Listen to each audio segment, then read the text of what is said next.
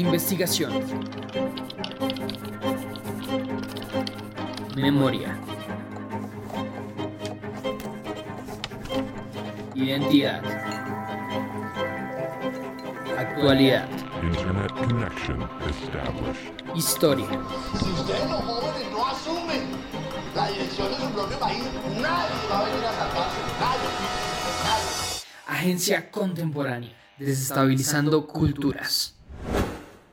Buenas noches, queridos oyentes.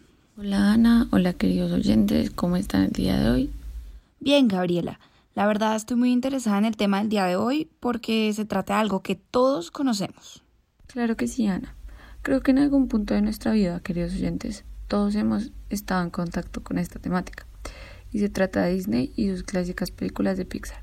Por ejemplo, mis películas favoritas son Up y Nemo. Y las vi por primera vez cuando tenía aproximadamente 10 años. Pero continúo haciéndolo inclusivamente ahora que soy adulta. Para mí hay un factor importante de nostalgia que me llama a revivir estas historias con el tiempo y que me recuerdan a mi infancia.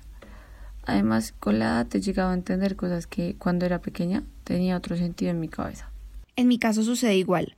Toy Story 1 y 2 fueron mis películas favoritas durante mi infancia y las veía por lo menos un par de veces al mes. Hace una década cuando anunciaron que iban a estrenar una tercera versión, yo no dudé en ir a verla y inclusive mis papás se emocionaron.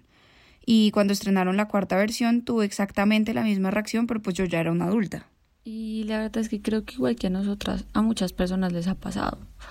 Es muy interesante cómo las películas clásicas de los años 40, como Blancanieves, Los Siete Enanitos o Pinocho, siguen siendo tan vigentes como Moana o hasta Frozen, que se estrenaron hace tan solo yo creo que un par de años. Exactamente, Gabriela. Disney o The Walt Disney Company, como se llama oficialmente, es una entidad de medios y comunicación estadounidense que juega un papel casi hegemónico en la industria cultural del cine a nivel global. Su contenido, a pesar de ser aparentemente dirigido a una población infantil, es consumido por personas de diferentes edades, razas, estratos socioeconómicos, etc. Esta empresa es un fenómeno que ha estado vigente por casi un siglo y sigue pisando fuerte en el campo de la producción audiovisual. Bueno, queridos oyentes, la problemática que trataremos el día de hoy radica en ese mismo éxito de la empresa Disney y sus películas.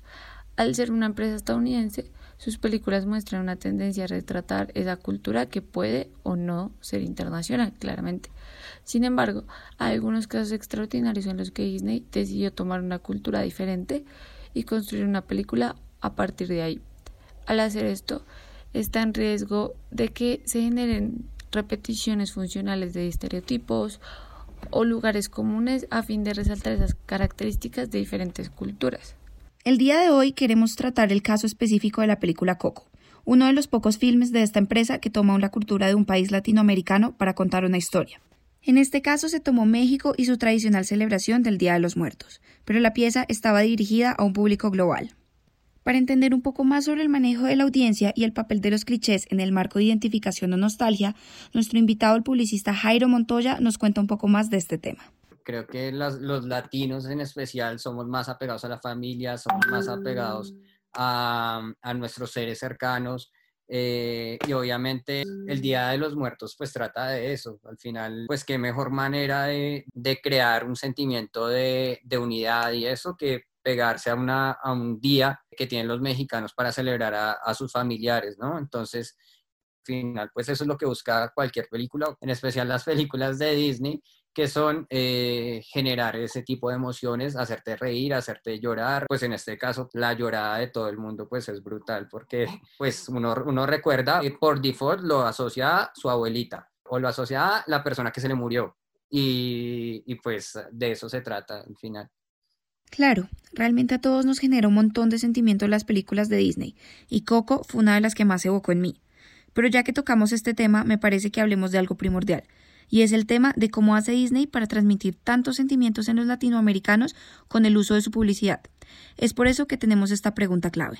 ¿Cómo maneja Disney la publicidad y cómo logra transmitirse en Latinoamérica?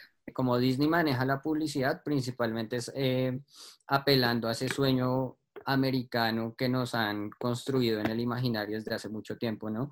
Entonces nos han hablado de que eh, ir a los Estados Unidos es un sueño para cualquier latino, que uno se imagina como que es la tierra prometida, ¿no? Desde, desde pequeños. Entonces, eh, creo que Disney apela un poco a eso, eh, teniendo en cuenta que su fin es hablar de los sueños y de la fantasía y tienen el lugar perfecto para eso, que son estos parques.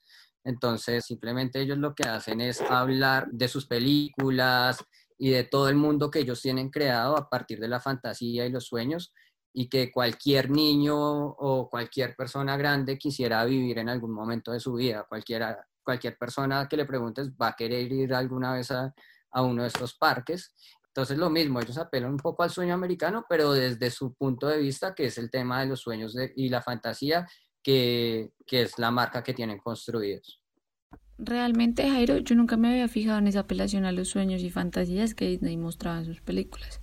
Y teniendo en cuenta lo que hablas sobre la publicidad que establece Disney, puedo llegar a generar una relación clara entre cómo todas las redes sociales han ayudado a la propagación por cómo lo estableces en la televisión, ya se ha vuelto muy repetitivo el tema de instalar el sueño mediante la transmisión de ese sueño, pero en las redes sociales de cierta manera creo que también se han podido expandir para seguir transmitiendo este sueño, pero de diferentes maneras, eh, por diferentes plataformas, como lo puede ser Instagram, Twitter, y mostrar ese sueño del cual nos hablas, pero eh, para cada cliente de forma diferente, para los jóvenes, para los niños, para los adultos. Por supuesto, Gabriela. Las redes sociales se han vuelto parte de nuestras vidas y un nuevo medio que utiliza la publicidad para conectar, transmitir y vender ideas a clientes, tanto potenciales como no potenciales. Ahora saben qué queremos y cómo lo queremos, y se evidencia mucho en las franquicias de contenido audiovisual, debido a que nos hacen cómplices de su trabajo y generan publicidad excesiva de sus películas que termina viéndolas interesantes para nosotros. Sí, Ana. La verdad es que las redes sociales no solo se han vuelto el medio con el cual las empresas pueden interactuar con sus clientes y generar una mejor difusión, sino también una forma de controlarnos y vigilarnos todo el tiempo, mantenernos adictos al celular o estar pendiente de nuevos contenidos u objetos que salgan al mercado mediante la publicidad, como claramente lo habíamos establecido antes, eh, películas nuevas, em, paquetes nuevos para irse de viaje a Disney. Eso nos ha permitido las redes sociales estar mucho en contacto y que ellos estén mucho en contacto con nosotros teniendo en cuenta claramente lo que queremos y lo que no queremos, dado que ahora todo se transmite por diferentes medios y de esta forma fue para Disney más fácil saber qué estábamos buscando en películas que transgredieron lo cultural y se conectaran más a otros aspectos relacionados con los latinoamericanos. Bueno, y retomando la parte cultural que hemos establecido en este podcast, queremos resaltar la respuesta que nuestro entrevistado a la calle nos dio sobre la pregunta ¿Cree que la creación de una película sobre Latinoamérica como Coco tiene la misión de evocar sentimientos y emociones por medio del uso del contexto geográfico y cultural? Yo creo que efectivamente tanto Disney, Pixar como cualquier otro tipo, digamos, de gran empresa de lo, de lo cultural, por llamarlo de alguna manera, que yo más bien lo llamaría lo mediático o la producción audiovisual, que lo cultural implica muchas otras cosas.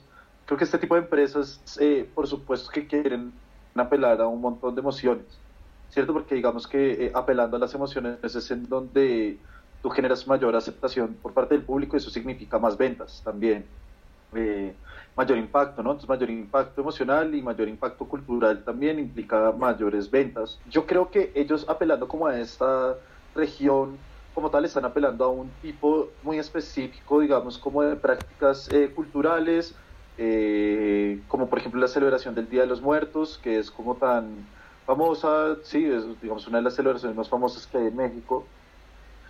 Y yo creo que por supuesto que ellos apelan a eso, pero también porque esto les permite crear todo un escenario emotivo, todo un escenario de esta búsqueda del personaje en la película que va eh, rastreando sí como su pasado y termina el mismo metido como en toda esta mitología de la celebración eh, del Día de los Muertos y bueno, y descubriendo todos los problemas que hay allí y demás. Entonces en parte sí es verdad que eh, ellos se están aprovechando de unas cosas culturales muy específicas, pero por otro lado también yo creo que eh, lo pudieron haber hecho con cualquier otro tipo de escenario cultural o geográfico.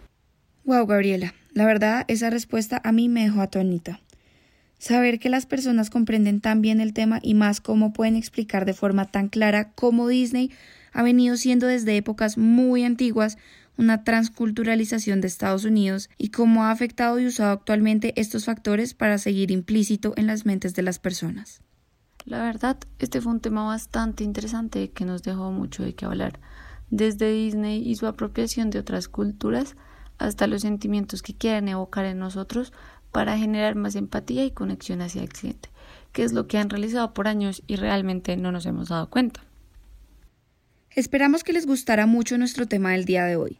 Sigan comentando y preguntando sobre ideas así de complejas todos los días y cómo la sociedad y las empresas tienen una forma de controlarnos que lleva siendo aplicada durante años. Una idea descabellada, pero cierta, Ana María. Gracias por escucharnos, queridos oyentes, y hasta luego. Muy buena noche, oyentes. Agencia Contemporánea, desestabilizando culturas.